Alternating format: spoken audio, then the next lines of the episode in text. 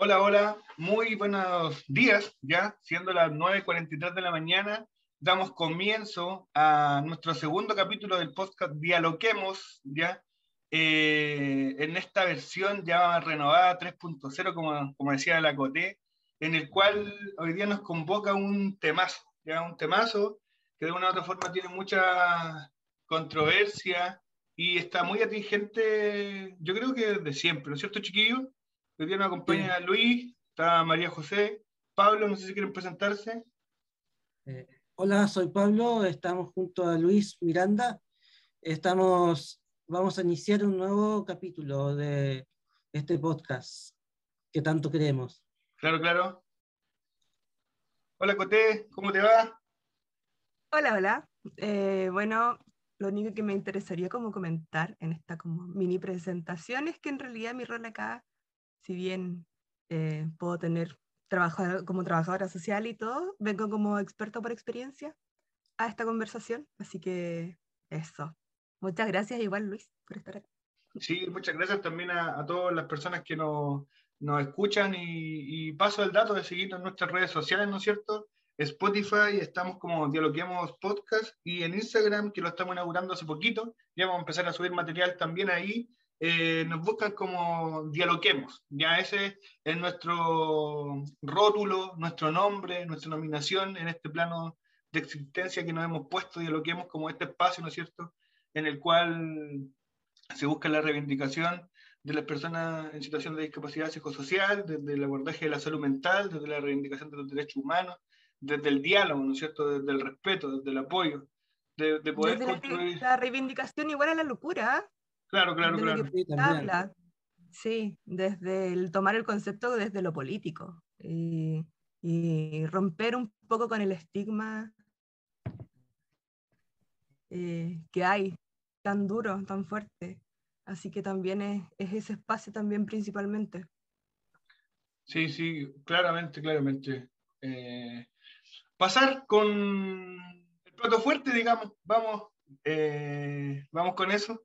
Como les decía y le adelantábamos al inicio de la introducción del podcast, hoy día nos convoca la temática de medios de comunicación, ya medios de comunicación y salud mental, un tema que, que vamos a ir descubriendo con nuestros entrevistados y los medios de comunicación, ¿no es cierto?, cómo abordan la situación de salud mental, si la abordan o no, ¿no es cierto?, cuál ha sido su rol en la promoción de la reivindicación de los derechos o la promoción de estigma y discriminación.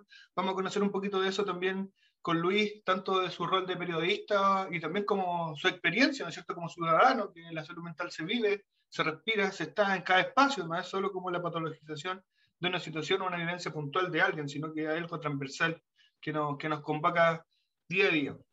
Eh, saludarte, Luis, eh, Luis Miranda, ¿no es cierto?, periodista, eh, agradecerte tu, tu, participación desde ya. No sé si quieres añadir algo a tu digamos, a tu, presentación. Yo, Luis Miranda, periodista, el, invitado de hoy, ¿no es cierto?, que nos va a, hablar un poquito sobre esta temática.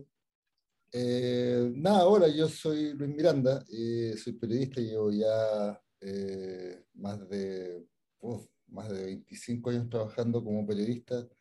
he trabajado en muchos medios de comunicación, sobre todo escritos. trabajé en, el Mercurio, en la revista El Sábado, varios años trabajé en La Tercera, trabajé eh, en, en, el Clinic, en Revista Paula, colaborando. Eh, trabajé en, otras revistas también, fuera de Chile también, publicado, etc. Em, trabajé también con, eh, en, televisión, lo, que hice fue trabajar en, el factor humano de, de, Rock and Pop hace mil años atrás. Y em, ahora trabajo en, la última noticias como editor en, en, el diario, de, de una sección del, del, diario. Y nada, pues, mi, mi, participación acá siempre, y siempre lo digo cuando me, me, eventualmente me, entrevistan o me, o me piden conversar, es a título personal como periodista por, por la experiencia que he tenido en, en mi trabajo, en, en los medios. Eh, y nada, pues, sí, estoy de acuerdo, la, salud mental es, eh, primero, siempre un estigma, el, tema de la salud mental.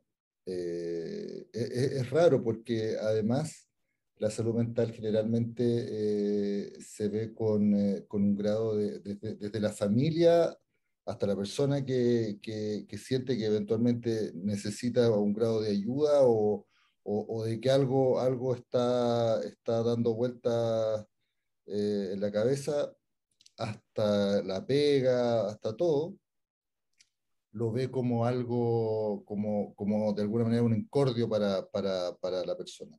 y y, y, finalmente es, es, simplemente, si uno va a un consultorio o a donde sea, o a la clínica, al hospital, es básicamente eh, una especialidad más. Eh, es decir, eh, con, toda la, con todas las cosas diferentes que tiene, es básicamente ir porque uno tiene un, un problema, así como eventualmente uno puede tener un problema físico, también puede tener un, un, tipo de problema mental. Y eso no se, se, divide finalmente. Es como que alguien no tiene un problema, sino que alguien está fallado.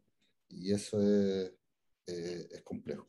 Claro, claro, en, ese, en eso, justo antes de, de iniciar la, la, entrevista, estaba leyendo CNN Chile, porque puse así, salud mental y periodismo, o prensa chilena, y aparece un estudio del Ipsos que dice que el 86% de los chilenos estima que la salud mental es tan importante como la física, digamos. O sea, y esto fue un estudio, la, noticia fue del mes pasado, ya, y haciendo referencia un poquito a lo que tú dices, también como, eh, no sé si aborda la complejidad del tema, este titular, claro, pero de una otra forma llama la atención las cifras, digamos, como entender que eh, la salud física de una otra forma, forma construida históricamente en nosotros como algo re importante, cuando te duele algo, o sea, como los objetivos, ¿no es cierto? eh, los chilenos están considerando que es re importante también preocuparse de la salud mental. Desde, desde ese tópico, desde ese tópico, Luis, eh, si tú nos puedes como ilustrar desde tu experiencia, claro, como, como, como, como sujeto y como periodista, en, en cómo, primero preguntarte tú, ¿cómo crees que los medios de comunicación abordan la salud mental? ¿Qué es la salud mental para ti también? Eh, ¿cuál ha sido como la, la, gran relación que tú puedas hacer entre medios de comunicación, después quizás nos vamos a meter como periodismo específicamente, pero medios de comunicación, y salud, salud mental, o justicia, que puede ser algo importante, o, o el bienestar.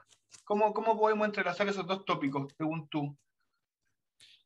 A ver, lo, los medios de comunicación generalmente toman el tema de la salud mental eh, desde el punto de vista más bien científico. Eh, en general, eh, lo ve, de, o sea, hay, yo creo que hay dos, hay dos, hay dos patas. Eh, en general, el tema de salud mental lo ve como tema de salud mental y lo, y lo ve desde el punto de vista científico o, terapéutico. Entonces, generalmente vienen lo, los temas por ese lado, si alguien, si alguien qué sé yo, aborda un, un, una temática desde la depresión hasta, hasta un caso específico de alguien que, que, hizo algo y que tiene alguna, algún problema de tipo mental, se ataca eventualmente el, problema, se explica, etc. Y lo otro es, eh, y que ahí es un poco más, más delicado también, eh, a veces el, el periodismo eh, entrevista a personas que tienen algún tipo de problema mental. Y, ahí es, es, más complicado porque generalmente, eh, no, no, digo personas con, con depresión, o, sino que a, veces personas que tienen algún tipo de, de, enfermedad o, de, o, de, mal asociado. Yo recuerdo eh, alguna vez en el, en el, por eso mencioné el factor humano en alguna oportunidad, en alguna oportunidad se hizo una nota sobre una persona eh, que tenía algún tipo de, complejidad mental. Y recuerdo que, que quienes, eh, el tipo decía y hacía cosas, y entonces eventualmente uno podía decir, podía incluso hasta reírse. Em, pero los reclamos principales que llegaron al canal en esa oportunidad fue, fue, fueron de, de terapeutas y psiquiatras y psicólogos. Entonces, eh, de alguna manera ahí eh, yo siento que tiene que haber también un grado de respeto y de, a veces uno no se da cuenta quizás de que hay una persona que tiene algún tipo de, complicación, eh, pero ahí uno tiene que tratarlo con el mayor respeto posible. Y, y, los medios de comunicación generalmente lo hacen o a veces no. ahí es más, la, situación es más, más gris, porque el periodista a veces tampoco puede darse cuenta que, que, está tratando con una persona que tiene algún tipo de, de enfermedad o de dolencia mental, digamos, lo que es un poco más delicado. Pero en general los medios de comunicación, repito, eh, toman, toman desde el punto de vista de la, de la academia o de la, o de la terapia, digamos, eh, los temas de, desde el punto de mm. vista mental. Claro, claro, claro. Luis, eh, ¿tú crees que ha cambiado la manera como los medios informan sobre el tema? Sí, sí, porque en general antes, por ejemplo, uno podía encontrarse incluso con titulares o con, o con situaciones así como, Loquito hace tal cosa, inmediatamente eh, poniendo además el, tema de, de, sumando, sumando el, término loco a eh, problema de salud mental eh, y además poniéndole un estigma a la palabra loco. como, como una persona que, que, perdió la, la, cabeza, por así decirlo. Entonces, por ejemplo, ahí me es inevitable preguntarte si eso, digamos, hay una intencionalidad, ahí, digamos, o es mero desconocimiento. ¿Cómo, cómo podrías interpretarlo tú? Yo creo que, yo creo que tiene que ver, eh, así como ha evolucionado mucho la, el, el, respeto a, eh, a, a, todo tipo de manifestación en, en, eh, la sociedad, también ha, ido, ha, ido, evolucionando esta, estos conceptos. Eh, antes uno podía decir cualquier tontería en, medios y no había ningún problema. Eh, ahora uno eh, tiene, tiene el, el, deber y la responsabilidad de situar el, problema como corresponde. Entonces, de alguna forma, antes, claro, uno, la evolución del, periodismo también ha sido hacia ese, hacia ese lugar. antes uno podía poner colita, invertido, loquito, eh, furcia, no sé, eh, frente a cualquier eh, tipo de cosa, y no, no, sé si en medios masivos, pero sí en, en, varios medios en general. todas esas cosas también eventualmente por un tema de, de, evolución de los medios y también de evolución social, uno ni siquiera debe poner cuidado, sino que tiene la responsabilidad de, ni siquiera de poner cuidado, de situar las cosas como son. Eso, eso, es lo más importante. Creo que sí ha ido evolucionando hacia, hacia, hacia un lugar eh, mucho más respetuoso, mucho más justo también. Eh, ya, por ejemplo, eso me imagino que eh, en la formación como periodista, digamos, tiene que ver con la ética, con la ética del periodista a informar. No sé, ustedes como que eh, reciben un tipo de formación específica como ir eh, tratando discursivamente los diferentes como épocas historia, históricas con discursos eh, desde el respeto, digamos, ¿cómo, ¿cómo, eso se aborda como en la formación de los periodistas? Mira, desde el punto de vista formal, uno tiene un curso de, de, ética en, la universidad, un curso. Por lo menos en el tiempo en que yo estuve, era un curso con un profesor de apellido de Ríos que falleció. Era una, de hecho, era una muy buena persona. Eh, pero lo principal en, este tipo de cosas, el periodismo tiene que eh, llegar a, su fundamento también. ¿En qué sentido? En que el periodismo eh, necesariamente es un, un, oficio donde la empatía es muy importante. Tú tienes que ser empático finalmente. Es decir, tienes que tratar de ponerte en el lugar del otro. Por lo tanto, cuando, cuando el periodismo eh, logra seguir siendo empático en todo orden de cosas, generalmente eh, al, entrevistado, a la gente, a cualquier persona le puede caer eventualmente mal lo que uno escriba, pero si uno tiene empatía, finalmente también tiene ese, ese resguardo, que es el respeto, que es ponerse en el lugar de la otra persona, Ahora, pues, a mí me puede caer mal alguna cosa, pero finalmente, si hay un respeto, si hay un, ponerse en el otro, en el otro, en el lugar del otro, eh, uno ya ha cumplido cierto, cierto margen. Y el periodismo, cuando es empático en general, eh, cuesta a veces, yo eso lo reconozco, pero debiera no tener eh, complicaciones tan, tan terribles como las ha tenido muchas veces en algunos casos. Sí, eh, Luis, a mí, bueno, al escucharte, primero, gracias por presentar tu visión personal, primero como periodista, pero haciendo como, englobando todo lo que has mencionado. Eh, primero, eh, hiciste la mención de que hay un concepto súper biologicista en cuanto a la salud mental en los medios, ¿cierto? tu visión sobre eso, pensando que también se habla de empatía desde, mm, desde obviamente el periodismo, que es clave porque estás presentando también la historia de vida o algún momento de la vida de alguien, ¿cierto? Ese es el tema, puede ser un tema de conversaciones de la situación. Eh, ¿Dónde puede estar el quiebre en el sentido de, contextualizar o hablar de, la, de salud mental o de alguna situación emocional? ¿ah? Porque solamente no tiene que estar la palabra salud mental para hablar del tema. ¿Dónde queda el contexto de la persona? Como tú dices, se tiende a hablar desde lo médico, ¿cierto? Eh, desde lo biologicista, desde puede ser una etiqueta como un diagnóstico, pero ¿dónde se hace el quiebre eh, que tanto hace falta para mí, como te lo mencionaba, ¿cierto? Al escuchar, por ejemplo, eh, ya sea algunos documentales, notas pequeñas, escritos, ¿dónde queda el contexto de la persona? De no solamente estar la etiqueta y hablar de algún problema emocional sin contemplar el, el sí de la persona. Sí. Eh, eh, a ver, hay, hay casos, ahí yo quizás eh, pequé un poco también de, de, reduccionista en el sentido de que sí hay casos donde, donde uno habla más allá del, del, del, del, problema. Generalmente son historias más largas, generalmente son historias más, más, más tratadas con tiempo y con, y con espacio. Eh, pero sí generalmente eh, está asociado al drama de, al, a, al, eh, a, eso, digamos, a, de, alguna manera contar, contar la historia asociado a lo que le pasó a alguien. Y ahí uno se, se, se, se extiende, digamos.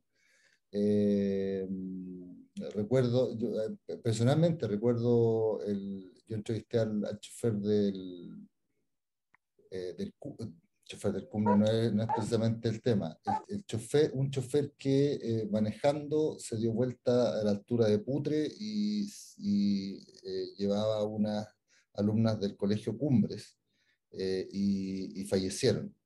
Y yo recuerdo haber estado siete meses hablando con él antes de dar la entrevista. Él no, no daba entrevistas por, porque además sentía el, el peso de, de, la muerte de de estas muchachas. Eh, bueno, ahí, por ejemplo, nosotros lo que hicimos fue una entrevista, preguntábamos y tal. Pero también dentro de todo hicimos el, el, el paso también dentro de la entrevista de preguntarle eh, su situación durante todo ese tiempo. Eh, que fue, insisto, siete meses de, de, de, conversación con él, de hecho, al punto que, que, que, que cada vez que yo iba a hablar con él eran dos horas de conversar. Y el dos horas de conversar era finalmente de alguna forma una terapia también para él. Eh, él había, había perdido mucho peso, había, tenía este sentimiento, estaba con psiquiatra, estaba con terapeuta, había perdido su familia, eh, vivía con su, con, su, con sus padres, cerca de la casa de su ex esposa y sus hijos. Eh, la situación para él era, era, era difícil. Eh, más allá de que, de que, estaba bajo licencia y esa licencia le permitía mantener su, su sueldo y su, eh, y su capacidad para, para, para vivir, digamos. Eh, pero también él, y, y, en ese sentido lo, lo, lo, comprendí inmediatamente cuando conversábamos al principio, que necesitaba básicamente un cierto grado de, de conversar, de desahogarse eh, o más que desahogarse de, de, de, sentir que alguien lo, lo estaba escuchando. En, en eso, eh, en eso planteas tú, Luis, esto, eso sería como un ejemplo del periodismo empático, como ese, ese tópico que tú pones, ¿no es cierto? Sí. Como sí. el periodismo empático en donde de una u otra forma, en este ejercicio que tú nos relatas, hay un posicionamiento de él desde primero su sufrimiento de considerar eso y posteriormente como realizar la entrevista como para los fines que tengan, digamos, tanto la línea editorial del medio como que él pueda dar su opinión también al, como el espacio público, digamos. O sea, pero primero la consideración de él. Todo ese trabajo que tú pudiste hacer previamente, digamos, de contactarte. eso... Y eso, y eso, sí, perdón, y eso salió después eventualmente de la entrevista, digamos. Sale, sale reflejado ese, ese nivel de, de, de, situación personal de él, de, complejidad de, sus situaciones eh, como persona, más allá del personaje que era una el personaje era es, eh, contar la historia de, o entrevistar por primera vez a la persona que había sido eventualmente el responsable desde el punto de vista judicial de, de ese accidente. Claro, porque por ejemplo, no sé, pues, no, no, sé cómo habrá sido en ese momento el titular que se generó, pero por ejemplo, como habla el responsable de, de la muerte de, la, de las chicas del Colegio Cumbres, digamos, eso podría ser, o como el drama y el malestar del chofer. Mira, no, no, no recuerdo muy bien, pero, pero era básicamente, eh, habla el chofer de, del, del, accidente del Colegio Cumbres, creo, y era una cita.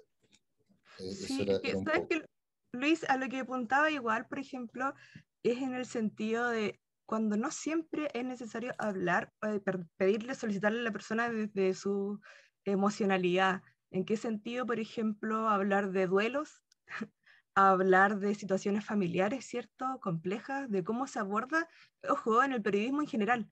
Pensando también en que tú has pasado por varios medios, tienes bastantes años y bastantes como visiones editoriales, ¿cierto? Eh, incluso por la música, un medio como la rock and pop, que es, un histórico eh, y buenísimo también. Eh, en el sentido de, ¿crees que hace falta un poco en el medio, o capaz que no, responsabilizarse un poco por solamente cuando existe este concepto biologicista poder tratarlo con más cuidado, entre comillas, porque capaz que encuentres que no sea así, pero porque al final esa nota o ese pequeño, aunque sea un pequeño recuadro, eh, donde hay un tema a tratar, donde se puede exponer cierta situación o de cierta forma que no es la adecuada de quien se habla, igual expone la situación, eh, expone a nivel a qué, a dónde llega el medio. Muchas veces es tremendamente masivo, o muchas veces es muy pequeño, pero es igual de una cierta forma, eh, eh, tiene algún sentido, provoca una reacción emocional a esa persona. Y bueno, aparte de lo que comentaba un poco, ¿cierto? De, de, cuando se responsabiliza solo porque hay, como tú comentabas, esa situación del caso específico de, cuando existe burla, eh, existe, tiene que haber derechamente una actuación súper violenta eh, en algún medio para que se hagan cargo luego de que llaman, ¿cierto? Porque eso ha pasado más de una vez. Llaman psiquiatras, llaman que también son personas también con una visión así todo súper biologicista, que es justamente lo que estamos hablando. Eh, ¿Crees que hace falta una responsabilización pensando en que no solamente tiene que existir la burla, tiene que existir eh, la exposición dolorosa de alguna situación emocional, de alguna, alguna ironía, porque también pasa, ha pasado últimamente en el trato, eh, o por ejemplo ahora con la denuncia, la demanda que se hizo a Megavisión y que salió también en el caso de este pequeñito de Tomás, que fue tan cruel en todos los medios, un trato cruel, un trato tremendamente violento de una desaparición, de un posterior asesinato que todavía no está, no está claro, ¿cierto? Eh, cómo ese dolor se puede sacar muchas veces, porque no me refiero solamente a la visión como periodista, sino eh, cómo nos hacemos cargo desde como personas, porque antes obviamente de nuestro rol siempre hay una visión o un trato eh, o una historia de vida también, si no también estaríamos cayendo en lo mismo. Entonces, ¿crees que hace falta un poco una responsabilización o instaurar eh, alguna forma que no solamente se haga cargo cuando un otro tiene que hacer un freno o, quizás se expone explícitamente de cuánto me dolió? los, eh, los dolores los dolores llaman la atención. los dolores, las penas eh, llaman la atención, las complicaciones llaman la atención, el periodismo generalmente también eh, de alguna forma eh, lo toma. Yo, yo he estado en medios donde, donde el, el dolor no es, no es el, principal fundamento del, del, del, del, manejo de la noticia. y ahí nosotros en general eh, y ahí yo tomo un poco el tema de, como editor en el, diario, uno siempre trata de manejar ese tema con, con mucho cuidado, con mucha delicadeza, porque eh, son, dos son dos, básicamente dos eh, temas allí. Uno es lo que le pasa a la persona, y ahí uno tiene que manejar el respeto que le pasa a las personas en este caso de la familia, de, de, no, de no convertirlo en circo también. Y por otro también, eh, en, el caso del diario, eh, tiene también una, línea editorial en el sentido de que eh, principalmente respeta el tema judicial. ¿En qué sentido? En que, en que el diario no solamente eh, toma algunos temas cuando ya hay un grado de judicialización, judicialización dentro del, del mismo. Eh, en el caso de Tomán, el, diario lo tomó, lo tomó como una información, como un hecho, pero tampoco ahondó eh, en toda esta situación de la, del dolor, porque finalmente era, era de alguna manera un poco responsable de tomar tanto banalizar un poco el dolor, de alguna forma. Eh, uno entrevista y conversa con gente que ha pasado cosas importantes y que, y que está en situaciones complejas desde el punto de vista emocional. Eh, pero en, en general, eh, lo, que, lo que a mí me ha pasado además en los medios, he tenido la suerte de no, de no enfrentarme tan fuerte a situaciones de banalización de, de, de, ese tipo de, de emociones. ¿ah? Eh, cuando yo trabajé en la revista El Sábado era, era también algo, algo parecido. Eh, desde el punto de vista editorial para, para, para, adelante, siempre he sido un poco, siempre tuve esa, esa, esa, esa circunstancia desde el punto de vista personal como periodista también, yo al menos, yo no, no considero que hay cosas que no, no, no tienen sentido, digamos. Eh, eh, estrujar, mejor dicho. Eh, y eso no, no, es algo que a mí personalmente me, me, me interese y, he tenido la suerte que estando en diario no, no, ha sido el interés, por lo menos cuando he estado yo. Luis, eh, cuando apareció YouTube, la prensa empezó a hablar del bullying. Incluso le colocó el nombre. ¿Tú crees que la prensa de repente llega tarde? Porque yo a mí me llamaba mucho la atención cómo es posible que la prensa dijera que, dijera que, que, el bullying existía desde YouTube. No existía, no existía desde antes. Era, me parecía una estupidez. O sea, ¿tú crees que la prensa de repente llega tarde a eso? Llega, sí, llega tarde. Eh, en general la prensa por definición llega tarde. Eh, sí. Llega tarde, ¿por qué? Porque eh, la prensa generalmente eh, llega cuando aparece un hecho, ¿ah? salvo cuando la, la, la, prensa eventualmente eh, se da cuenta de algo y empieza a investigarlo. El año 2000, 2009, yo me acuerdo haber hecho un tema de, de, de, de bullying de un, de, un, muchacho. No había redes sociales en ese tiempo funcionando tan fuerte, eran 2008, estaban, estaba ya Internet ah, eh, firme y todo, claro. Eh, pero claro, o sea, el, el, el, bullying eh, llegó, yo era chico y había bullying, tengo 49, mm. y, me imagino que el, bullying como, como menosprecio por, por algún grado de debilidad de las personas existió siempre se le puso bullying porque, porque eventualmente hubo también un, concepto legal gringo donde, donde se persiguió eso eh, a, adultos y a jóvenes eh, y se consiguió algún grado de, de, penas eventuales y además de, de, resarcimiento a, las víctimas. Eh, pero claro, en Chile llegó, llegó más tarde el concepto bullying y el, y el periodismo llega generalmente eh, eh, como, como, llega un, un em, como llega un invitado de piedra a una fiesta, tarde, tarde y mal. entonces... Paracaidista. Como un paracaidista. En ese sentido es, es así. es, es, doloroso para, para, el periodismo y generalmente mientras más eh, mientras el periodismo es, eh, eh, más organizado, por así decirlo, y, menos dinámico, llega más tarde. para que llegue un, un artículo así a, a, un diario como La Tercera o El Mercurio o a un canal como... Tarda, tarda mucho más, tarda mucho más porque el, cuesta mucho más convencer finalmente pero sí, evidentemente, y el problema de eso es que, es que aumenta también el, e, e, ese fenómeno. En el caso del bullying, si tú no lo muestras, el primo también tiene esa, esa, esa, función que es loable.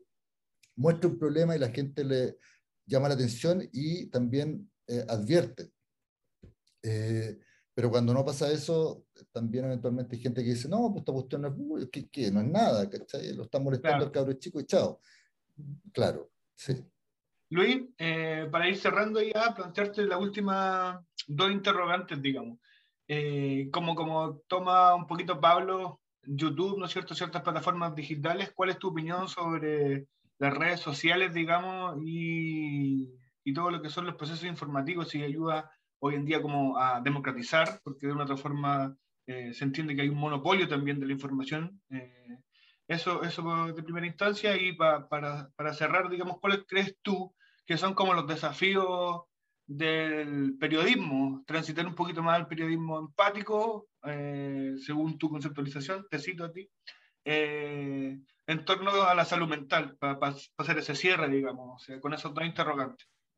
Ale, oh, ahí a la última pregunta, a esa última interrogante me gustaría como, de hecho, como englobarla un poco en la opinión sobre eh, no hay salud mental sin justicia social. Eh, de uno de los lemas que se trata también, que eso engloba para mí, creo, todo que pasa con, en cuanto a justicia social, en cuanto también, es uno de los medios a tratar en periodismo también desde diferentes ámbitos, ¿cierto? A mí me gustaría poner esta frasecita ahí. Lo, primero, lo primero de las redes sociales, yo encuentro que las redes sociales son son súper buenas, eh, son súper buenas amigas, eh, ayudan a,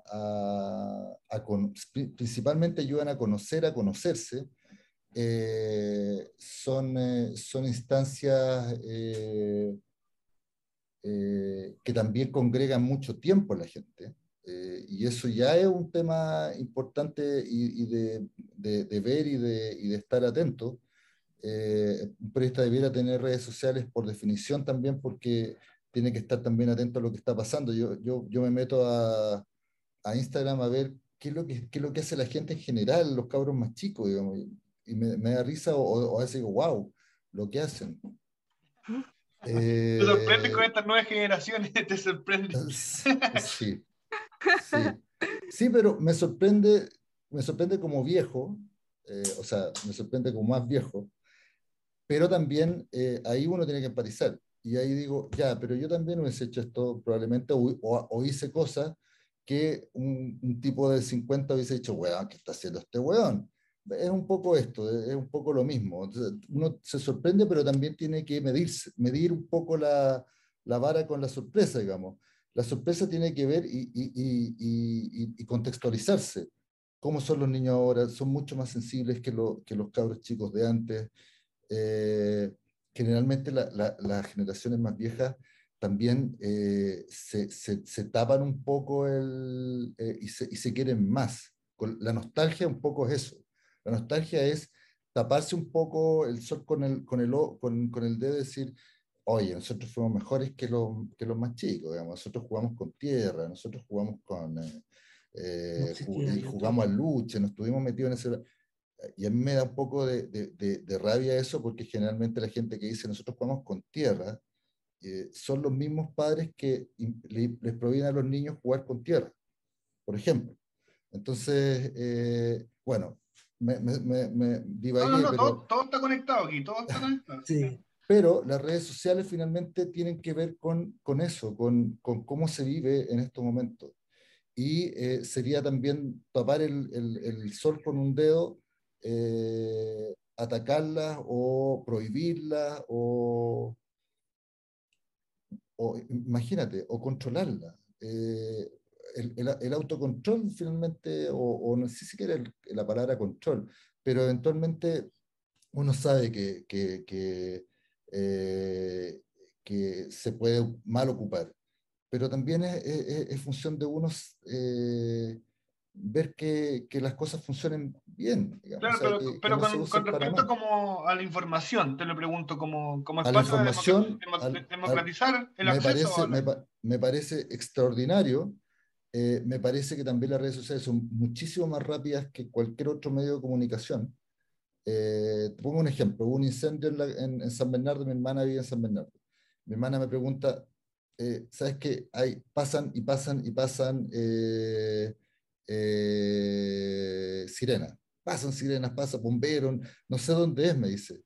Y yo agarro Twitter, me metí bombero San Bernardo, tercera compañía decía incendio en Calera de Tango, hasta con un video. O sea, esa inmediatez la tiene probablemente la radio y, las redes sociales. La, las redes sociales han permitido también tener un grado de democratización en cuanto a la información.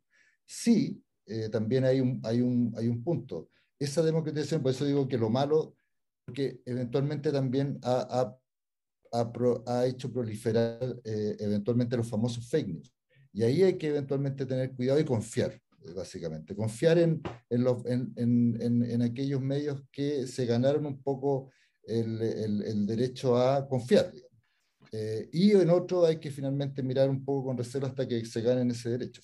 Creo que no, no puedo terminar la entrevista sin hacerte la pregunta de cómo hay una línea como de periodismo ortodoxo que se distancia totalmente de las redes sociales como medio de información fidedigno o, o digamos certero, como que hay ese periodismo ortodoxo que dice, oye, la fuente tiene que ser bien corroborada. Se hay o, una... sea, es que, o sea, es que el, el periodismo, si, si, si, defines el periodismo ortodoxo como que hay que confirmar la fuente... No, no, no, no, no, sino que lo banalizan eso, pero por ejemplo, eh, en esta estructura jerárquica de un periodismo tremendamente que se aleja de las redes sociales y dice, no, esto no, no sé, como que... No, la red, la, las redes sociales, mientras sea, mientras sea que el periodismo en redes sociales correctamente es buen periodismo. Así de simple. No, no, no debiera haber otro, okay, otra, okay. otro problema. Luis, yo último, sé que vamos cerrando, pero sí, lo, con un la, invitado la, tan bueno, no puedo como la, no preguntarte, sí. te juro. Como que necesito verlo porque de verdad como era necesario para mí conversar con alguien como tú. eh, por ejemplo, justamente con lo que están hablando, con lo que están conversando, eh, de esa inmediatez también, eh, porque claramente pues, es necesaria, pero por ejemplo con el fallecimiento de los, la muerte o asesinato de los dos comuneros mapuches, ¿cierto? Uh -huh. En esa inmediatez, ¿no crees que también se pierde muchas veces este concepto, esta empatía, esta visión? Porque justamente en estas notas, si bien, eh, porque aparte que está súper normalizado esta violencia en la Araucanía, no sé sí. que, si lo piensas tú también o lo compartimos, pero está súper normalizada y cada vez entonces que que existe el fallecimiento o algo. en las poblaciones, en los asaltos también, todo. En las poblaciones también, en los distintos, porque justamente estamos hablando de, de, de, esta frase, no hay salud mental sin justicia social.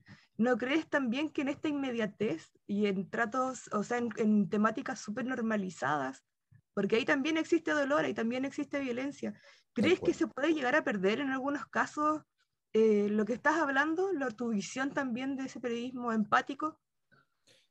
Tal cual, o sea, el, eh, yo creo que el, el periodismo cuando, a, a, ver, a mí me pasa que de repente cuando veo algunos, algún noticiero o eh, siento que el país está a punto de caerse eh, al, al, precipicio. O sea, al precipicio, sí. Eh, o sea, desde el punto de vista de, de, de, que, de que probablemente si uno ve eso, te da la sensación de que uno eventualmente sale a la calle y le va a pasar algo. Eh, pero además, y eso es lo terrible, es que de alguna manera cuando uno ve tanta, tanto tipo de, de, estas cosas, banaliza algo, algo, algo importante, banaliza la violencia. Eh, eh, y, eso es peligroso en el sentido de que, de que cualquier hecho violento termina siendo un hecho normal. ¿ah? Y, los hechos violentos no son normales eh, en ninguna parte. yo estoy viendo Hunter porque leí el libro y, vi la serie. Y, cualquier hecho violento, por más mínimo que sea, es un hecho traumático, por definición. Y, lo que tú decías un poco, no hay, no hay salud mental sin justicia social, es porque finalmente cuando hay, eh, eh, cuando existe este tipo de violencia, la violencia del, maltrato, la violencia del, del, eh, de la indefensión, ¿cachai? La, violencia de, la muerte sin, sin respuestas, a la gente empieza a sentir un, eh, eh, grado de,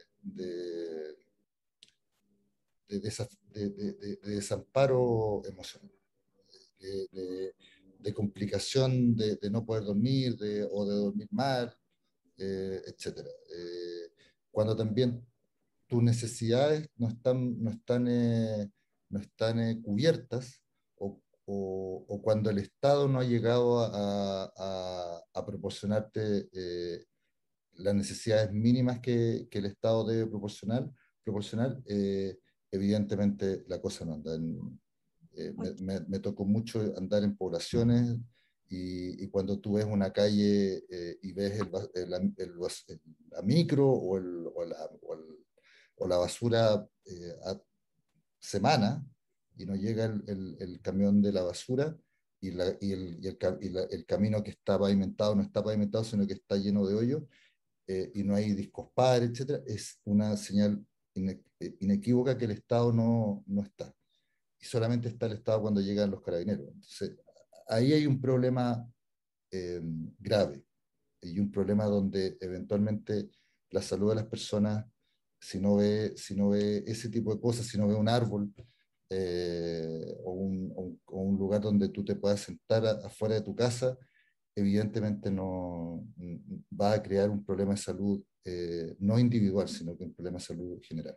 Eso, eso, es claro. Muchas gracias. No sé si Pablo ahí, mi compa. Muchas gracias, Luis. no, gracias a ti, Pablo. Muchas, muchas gracias. Gracias a todos. Eh, lo, lo, pasé muy bien. Alejandro, María José, Pablo, muy bien, muchas gracias. Me, me entretuve mucho. Así que felicitaciones por lo que hacen, es muy instructivo, muy, muy entretenido además. Eh, agradecerte, Luis, por tu sapiencia, ¿no es cierto?, sobre diferentes temáticas. Nos quedamos con, digamos, con diferentes expresiones de cómo los medios de comunicación, ¿no es cierto?, abordan y de tu experiencia, eh, podernos hacer, hacer, digamos, un esquema de, de su abordaje. Agradecerte, eh, muy, muy contento, muy digamos, elocuente en tus respuestas. Se agradece también eso, eso, Luis. Muchísimas gracias. Muchas gracias. Que esté muy bien. Cuídense. Muchas gracias. Chao.